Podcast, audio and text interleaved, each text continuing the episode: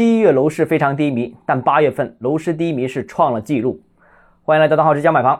八月份广州新房网签是四千一百多套，环比下跌了百分之二十，较去年同期也下跌了百分之三十二。那四千套一个月的是什么概念呢？相当于广州楼市峰值一万七千套的百分之二十四左右，大概也是正常市场水平的百分之四十到五十之间。因为一般情况下，广州每月成交大概八千到一万套左右。那七月份广州楼市已经是过去十年来最差的七月份，但八月比七月更加低迷，成交量进一步下滑了一大截。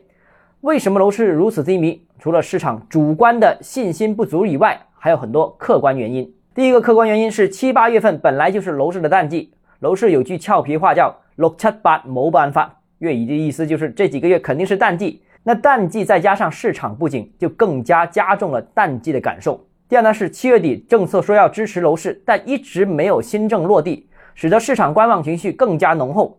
本来计划买房的客户。现在改变为期盼新政落地之后再买房，看看新政之后有没有机会降点首付、降点利息、降点税费等等。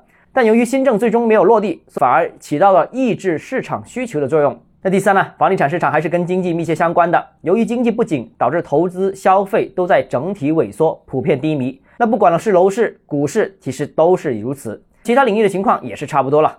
好了，今天节目到这里。如果你个人购房有其他疑问想跟我交流的话，欢迎私信我。或者添加我个人微信，账号是教买房六个字，拼音首字母小写就是微信号 d h e z j m f。想提高财富管理认知，请关注我，也欢迎评论、点赞、转发。